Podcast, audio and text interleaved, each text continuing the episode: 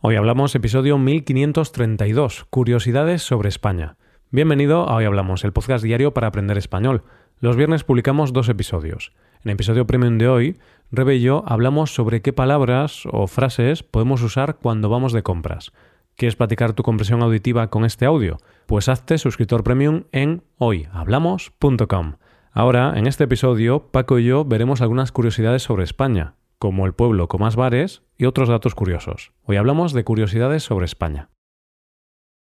Hola Paco, ¿qué tal? Muy buenos días, Roy. Buenos días, queridos oyentes. Pues estoy aquí con, con ganas de aprender, con ganas de reírme, con, con, ganas de todo. Qué bueno, qué bueno. Estamos con ganas, con ganas de aprender, con ganas de reírnos, con ganas de ir al baño.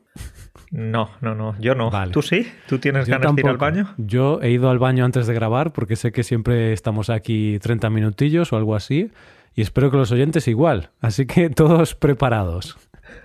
Roy, pues está muy bien porque si haces tus necesidades antes, luego vas a estar más relajado. Así es, no hay nada que te distraiga. Bueno, ya ahora fuera bromas, vamos a vamos a aprender, vamos a aprender cosas, vamos a comentar algunos datos curiosos en este episodio y bueno, quizá algunos datos los oyentes ya los conozcan, pero seguramente otros no. Hoy vamos a ponernos a prueba. También vamos a poner a prueba a los estudiantes, vamos a hacernos algunas pequeñitas preguntas, pero más que preguntas van a ser curiosidades, ¿no? Hmm, sí, curiosidades eh, variadas. Importante, curiosidades sobre España, no curiosidades a nivel internacional, porque sería demasiado aleatorio. Aunque un día podemos hacer un episodio sobre curiosidades a nivel mundial, pero en este sobre España, sobre nuestro país. Exacto. Hoy nos centramos en España. Otro día nos centraremos en, China, Jamaica o, Venezuela. Me ha gustado la selección de países que, que, has hecho, Paco. Muy aleatoria, ¿no? China, Jamaica y Venezuela. Es verdad, ha sido una selección un poco aleatoria, pero en realidad no creo que pudiéramos grabar un episodio de ese tipo, ya que nunca hemos estado en esos países. No, pero bueno, podríamos hacer algún episodio de curiosidades internacionales, ¿no? ¿Cuál es el país con mayor número de extranjeros, por ejemplo, ¿no? O cuál es el país con mayor número de iglesias. Yo qué sé. No sé las respuestas a esas dos preguntas, tengo curiosidad. Pero seguro que Google lo sabe, así que, oye, pues algún día nuestro amigo Google nos, nos ayudará. Sin duda, sin duda. Pues bueno, Paco, empezamos con algunos datos curiosos de España y mm, vamos a empezar con un tema que sabes que a mí me gusta mucho, un tema relacionado con eh, los negocios, las empresas, el dinero. Me gusta mucho la economía, las finanzas, Paco, así que vamos a empezar por ese tema. Quiero que pienses, ¿cuál es la empresa con más empleados en España? ¿Qué, qué empresas se te ocurren que puedan ser las que tienen más empleados en España? Hmm, te diría que el Estado. Es decir, el Estado tiene no sé cuántos mm. millones de, trabajadores, de funcionarios, pero como quieres empresa, te diría entonces que esta es fácil, Roy, el Mercadona. Muy bien, el Mercadona. ¿Y por qué has dicho el Mercadona, Paco? Es fácil porque te puedes encontrar en España, en cualquier pueblo, ciudad, Mercadonas por todas partes. Tienen establecimientos en cualquier esquina. Es impresionante. Así es, Mercadona, esta empresa es la empresa con más empleados en España. Emplea a 93.300 empleados aproximadamente, a no ser que hayan despedido a alguno ahora o hayan contratado a otro, entonces cambiará el dato, pero bueno, más o menos 93.000 y están en expansión, entonces probablemente sean más en el futuro. Y, pero aún así, Paco, me ha gustado la respuesta, ¿no? El, el Estado realmente sí que es cierto que si pensamos en de forma más global, el Estado español sí que es el empleador más grande de España, porque en España hay muchos funcionarios, entonces sí que sería la empresa más grande, si consideramos que el Estado es una empresa, claro. Exacto. Pero Roy, una cosita más del Mercadona, ¿sabes qué? Tengo algunos eh, estudiantes o tenemos algunos oyentes que cuando les preguntas cuál es la cosa que más te gusta de España, en algunas ocasiones van a decir el Mercadona. Hay gente que está enamorada de, de ese supermercado. Es cierto, y yo soy uno de ellos, ¿eh? No me pagan por decir esto, ni, ni este episodio está patrocinado por el Mercadona, pero a mí personalmente me gusta bastante este supermercado y es al que voy. No es el más barato actualmente, hay algunos un poquito más baratos, pero bueno, sigue teniendo precios competitivos y, a mí me gustan los productos.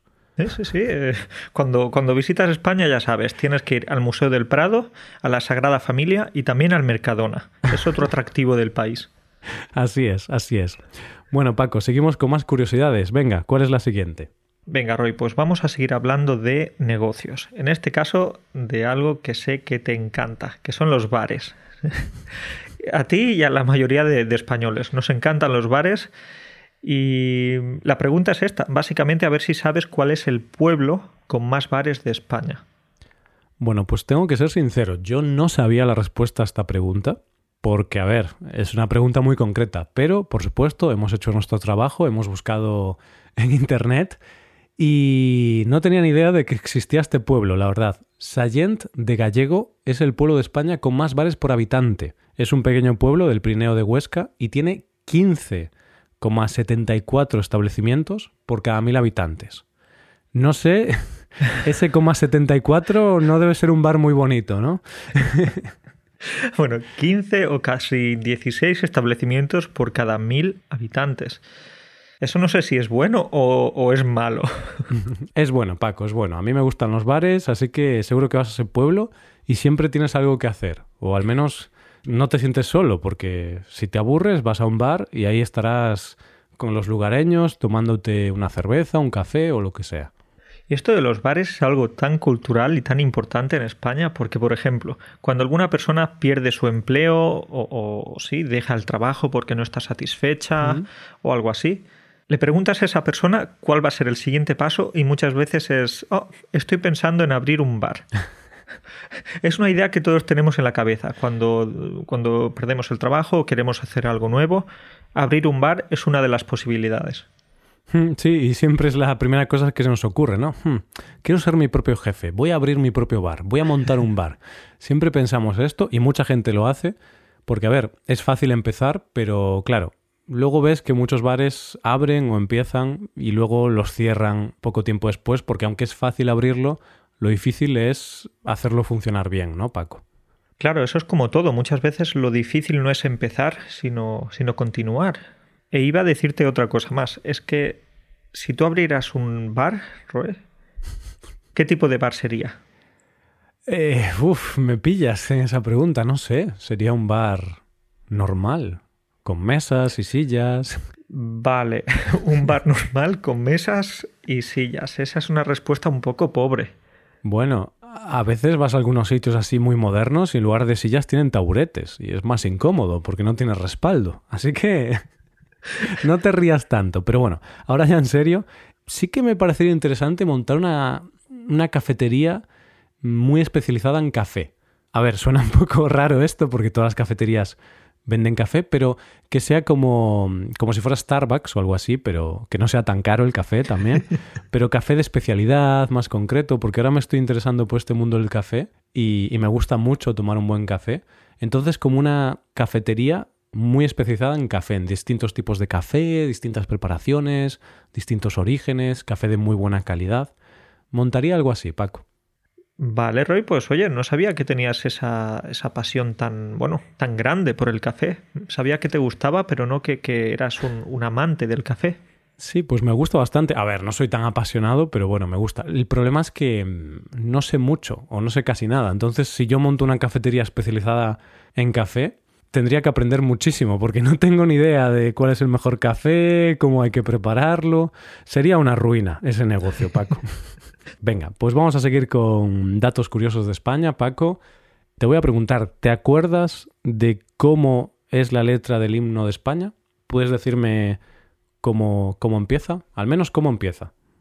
Lo, lo, lo, lo, lo, lo, lo, lo, lo, lo, lo, lo, lo, lo, lo. Así, ¿no? Sí, sí, lo, L-O, esa es la letra. Y algunas personas la cambian y en lugar de lo dicen la, la. La, la, la, la, la. Vale, ok. Hay lo o la, ¿no? bueno, la cuestión es que el himno español, Paco, no tiene letra. Es de los pocos del mundo que, que no tiene letra. Es solo música, es sonido. Bueno, es que, es que somos personas de pocas palabras. Los españoles no somos muy habladores. Tiene una explicación y es que tiene un origen militar y al principio era una, una marcha militar y claro, las marchas militares generalmente no tienen letra y como a la gente le empezó a gustar eso, pues acabó convirtiéndose en el himno de España sin letra.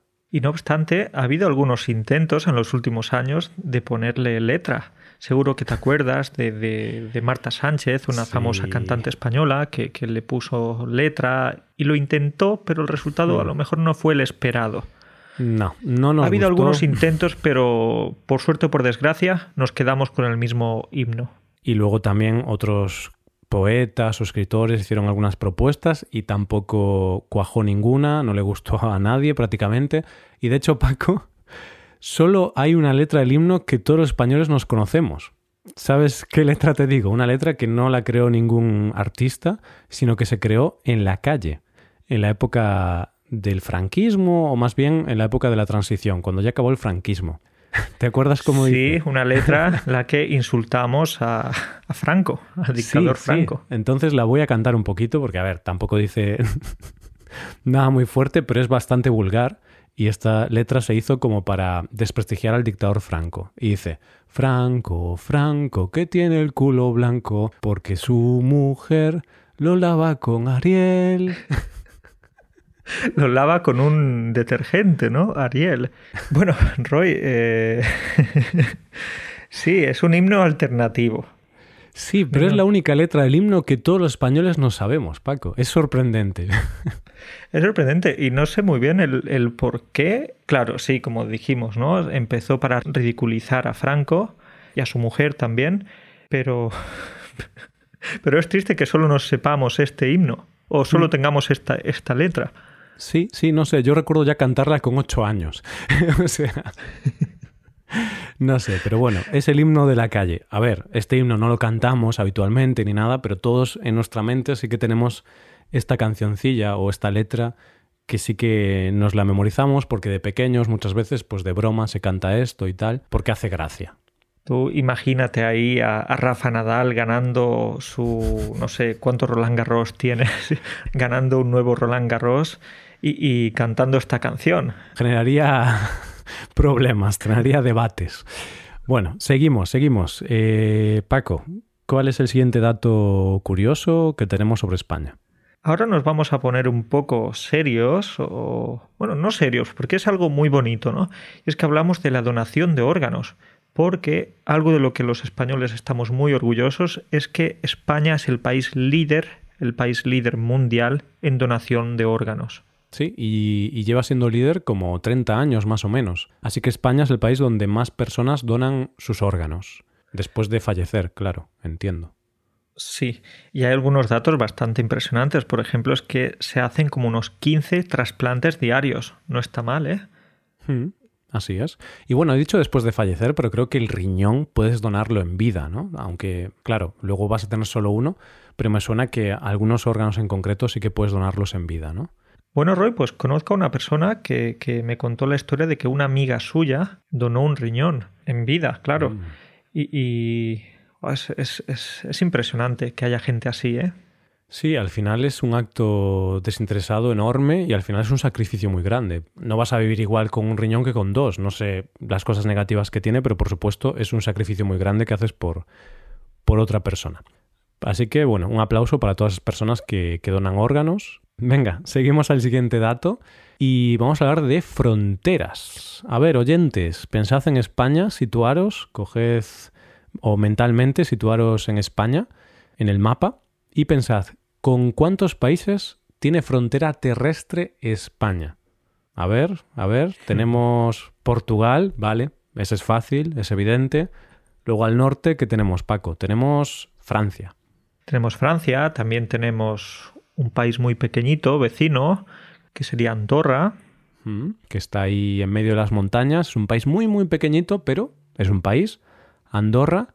Y luego hay otros dos países que al principio puedes no caer, pero España hace frontera con Reino Unido y también con Marruecos.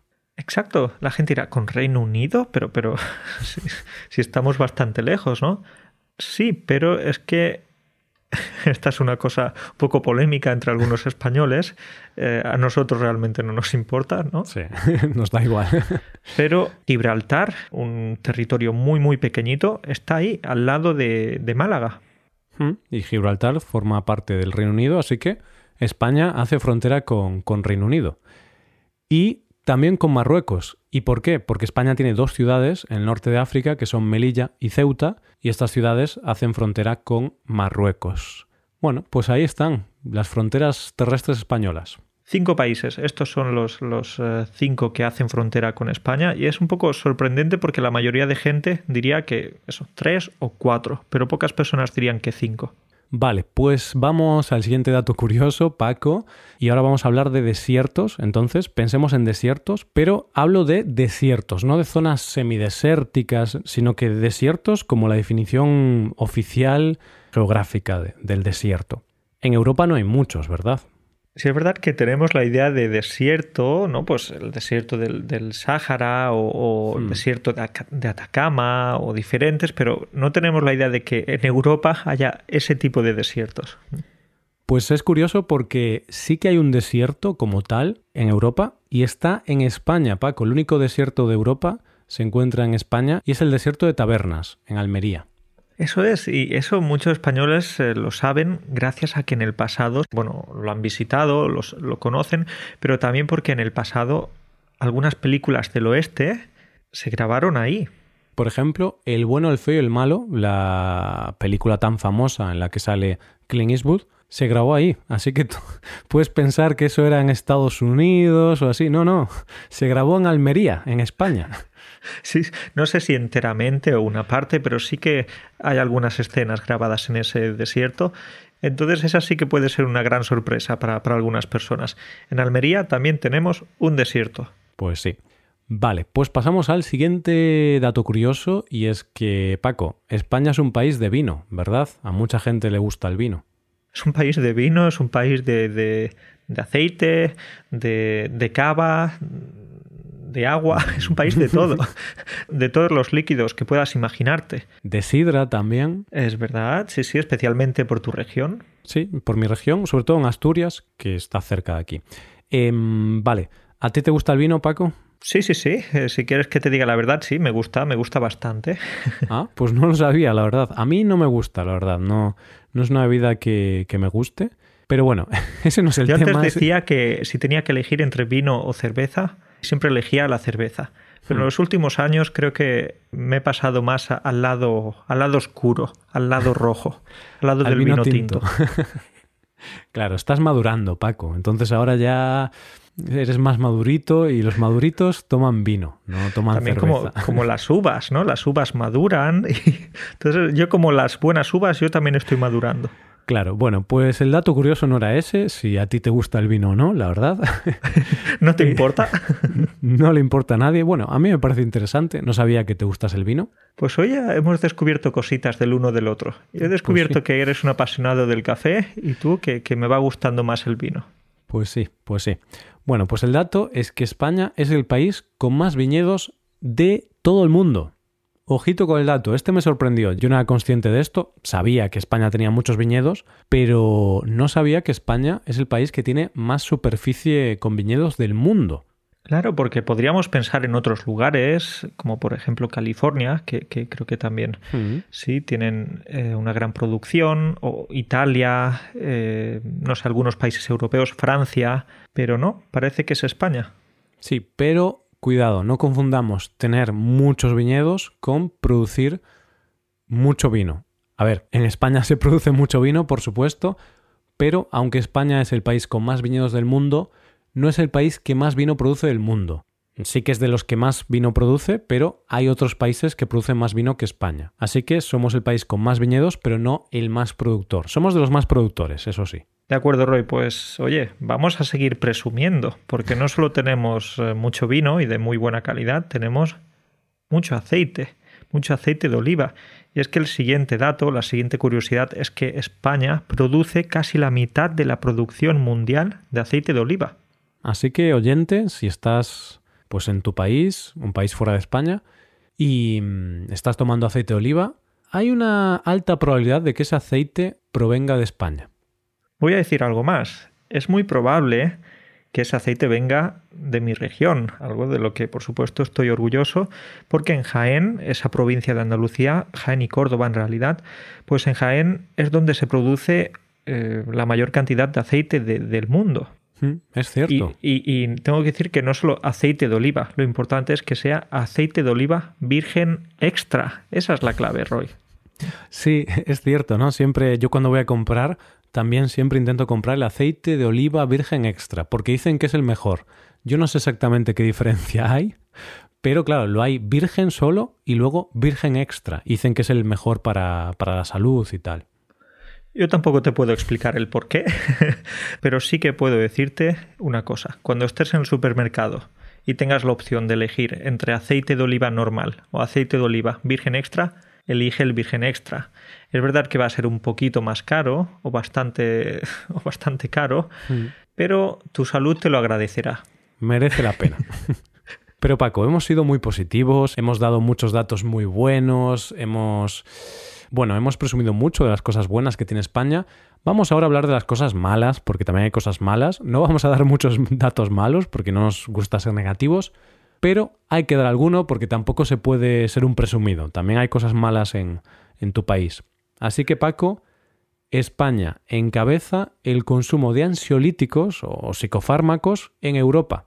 Tiene razón, Roy, y más de dos millones y medio de personas consumen psicofármacos eh, a diario en España. Son datos bastante mm. impresionantes y, claro, no es para presumir. Claro, es un dato bastante malo. Entonces España es de los países del mundo donde más eh, productos de este tipo se, se consumen. Eh, medicamentos que son para tratar ansiedad, depresión, insomnio. Bueno, este tipo de medicamentos. Así que somos de los países donde más de estos medicamentos consumimos. Así que no es un buen dato este. Y vamos a decir otro dato que tampoco es muy bueno, Roy, pero oye, como, como, has dicho antes, pues tenemos que compensar, ya que hemos dado tantos datos positivos. España es el país de la Unión Europea con la mayor tasa de desempleo. Nada más y nada menos que un 12,4%, ¿sí? casi el doble de, de, los datos de otros países, de la media. Y claro, eh, es, un dato bastante impresionante. 12,4 es un dato bastante impresionante, pero en el pasado quizás te acuerdas de que teníamos datos tipo 25% de paro, hace, hace no tantos años. ¿eh? Sí, en los años más duros de la crisis, en el 2012, 2013 más o menos, llegamos al 25, 26, creo que incluso hubo un pico de 27, me suena. Fue una etapa muy, muy triste para, para la gente, porque mucha gente estaba en el paro y con muchas dificultades. Pero bueno, hay que decir que esto no es raro, que España tenga la mayor tasa de desempleo de Europa. Yo no sé qué pasa en España, ¿vale? Pero tú ves los datos históricos de hace décadas y tal, y siempre hemos tenido mucho más paro que, que en el resto de países europeos. Siempre hemos destacado negativamente en este aspecto. Uy, qué, qué bajón. Me quedo con mal cuerpo, Roy. Después de tantos datos positivos, alegres y ahora de repente estos dos un poco más tristes, vamos a acabar de una manera más alegre. ¿Qué te parece? Venga, va. Cuéntame un último dato que sea un poco más positivo. Pues un dato turístico, un dato turístico, y es que España, como sabes, tiene 47 millones de habitantes, ¿no? Sí. Pues el dato interesante es que normalmente, no en los años de pandemia, claro, pero nos visitan casi 80 millones, 80 y pico millones de personas, ¿sí? Y por ejemplo, en 2019 llegó a ser el país más visitado del mundo, solo por detrás de Francia. Entonces, datos por los que alegrarse. Mm, el segundo país más visitado del mundo en el 2019. Muy bueno este dato. Depende para quién, ¿no, Paco? ¿Te acuerdas que hablamos de en el episodio anterior de, del refrán Nunca llueve a gusto de todos? Es verdad, es verdad, ¿no? Pues claro. Creo que hablamos de que los vecinos de Barcelona se quejaban mm. porque había mucha gente, ruido.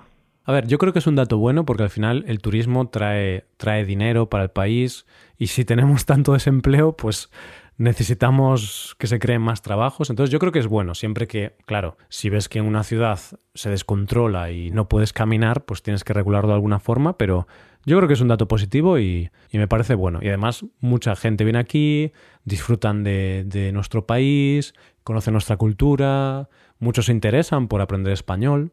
Exacto, eso es. Así que más, más y más turistas necesita España, ¿eh? Sí, mil, mil millones, que no quepamos aquí.